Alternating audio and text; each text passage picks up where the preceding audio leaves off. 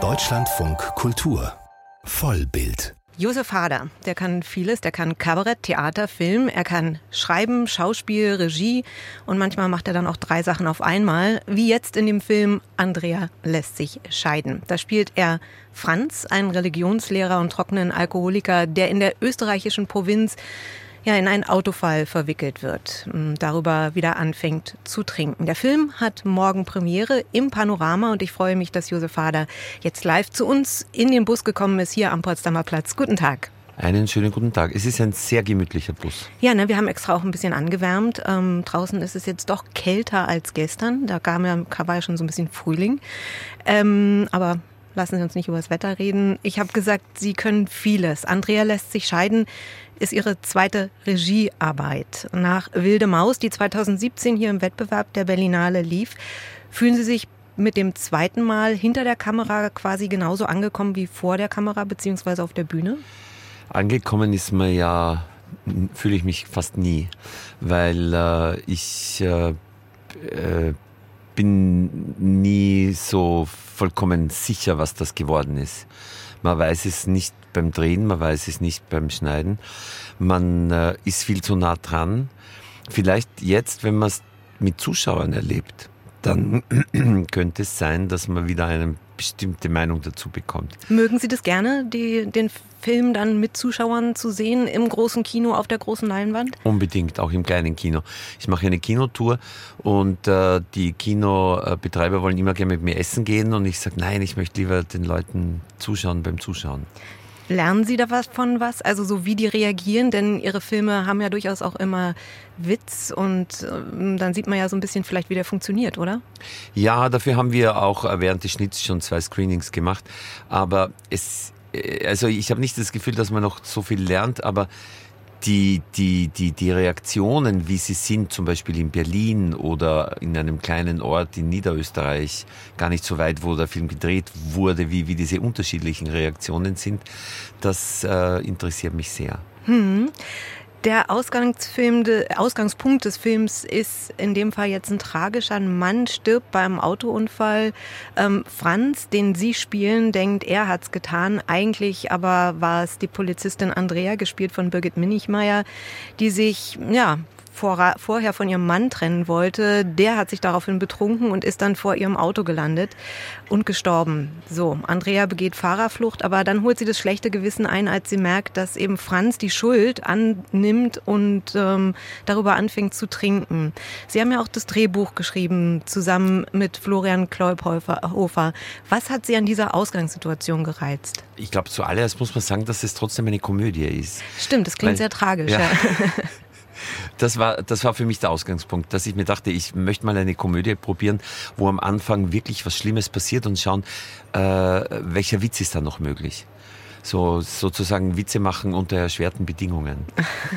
Und äh, dann die zweite Idee war, ich habe ja, ich habe ja äh, einen Film gemacht in der Stadt über dieses Stadtmilieu in, in, in, in einem Bezirk in Wien, der ungefähr dem entspricht, was Prenzlauer Berg in Berlin wäre, mit diesen Stadtmenschen in ihrer Blase. Genau, bei Wilde Maus. Ne? Und da mhm. habe ich dann mir gedacht, wenn du noch mal einen Film magst, dann mach das über das, den zweiten Kosmos, den du sehr gut kennst, nämlich über das flache Land, weil ich bin dort aufgewachsen, ich komme von dort.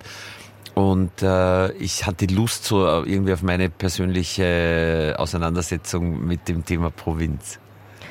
Okay, ähm, die Figur, die Sie spielen, ist ja auch irgendwie eine interessante. Ich sagte schon, der Mann, also Sie fangen dann wieder an, darüber zu trinken, über diesen, dieser, dieser Tragödie, die da passiert ist. Ähm, Andreas Kollegen sind jetzt auch nicht gerade die hellsten bei der Polizei. Andrea will wegziehen nach St. Pölten.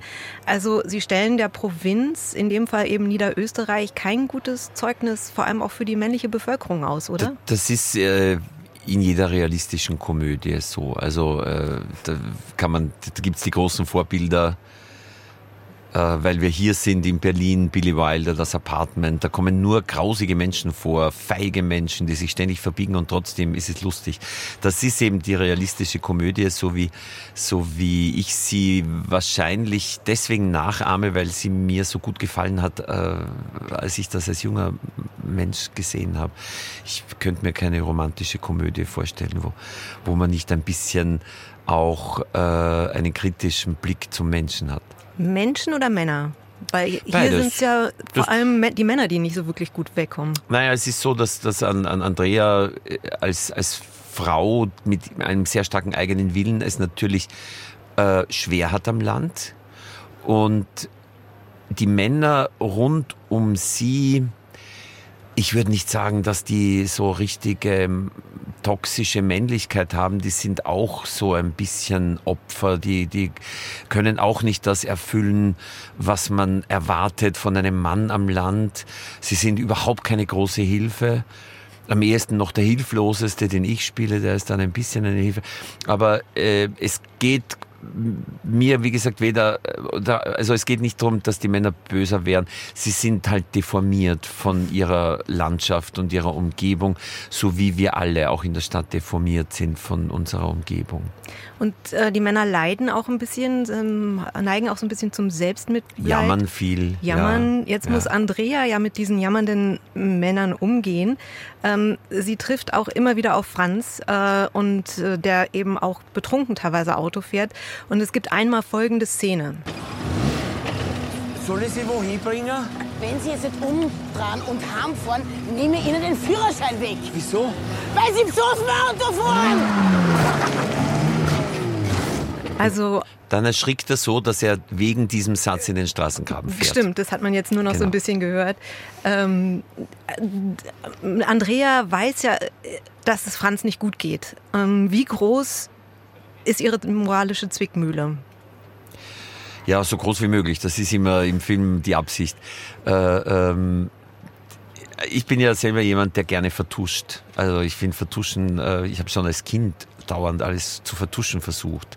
Wahrscheinlich, weil, weil die Reaktionen, wenn ich was zugegeben habe, waren auch nicht so berauschend. Da wurde man dann eher mehr bestraft, wenn man was zugegeben hat.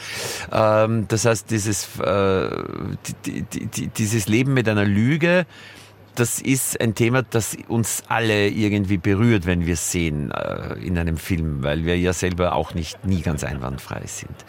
Und äh, der Franz ist halt jemand, der der eigentlich äh, ganz zufrieden ist, dass er da der Schuldige sein darf. Der ist ja nicht, der, der, der fängt wieder zu trinken an. Äh, aber das ist ja, das, die Schuld ist quasi die Ausrede, dass er wieder zu trinken anfangen kann. Das heißt, er blüht regelrecht auf mit einer schweren Schuld, äh, ziemlich katholisch, ja, die Haltung. Und äh, äh, ist fast ein bisschen enttäuscht, als dann Andrea sich durchringt zur Wahrheit, dann ist er ein bisschen enttäuscht. Wahrscheinlich, weil er jetzt wieder keine, wieder zu trinken aufhören muss. Und es gibt auch ganz wunderbare Dialoge immer mal wieder zwischen den beiden, wo die dann auch ja über das Leben, das Sterben und alles Mögliche nachdenken. Sie haben anfangs gesagt, Sie wollten mal schauen, ähm, wie man noch lustig, äh, wie man noch Humor in etwas reinbringen kann, wenn man was mit was ganz Tragischem beginnt. Ähm, ich finde, der Film hat auch so was Melancholisches. Wie ist denn für Sie das Verhältnis von Melancholie und Humor?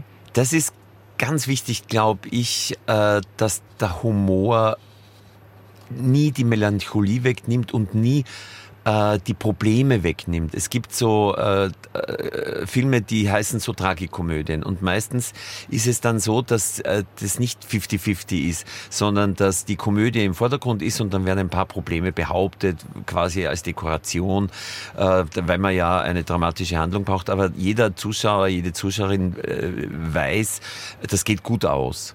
Und äh, ich wollte mal einen Film machen, wo der Humor diese Probleme nicht wegnimmt, wo man nie weiß, ob es gut ausgeht. Und trotzdem muss man manchmal lachen.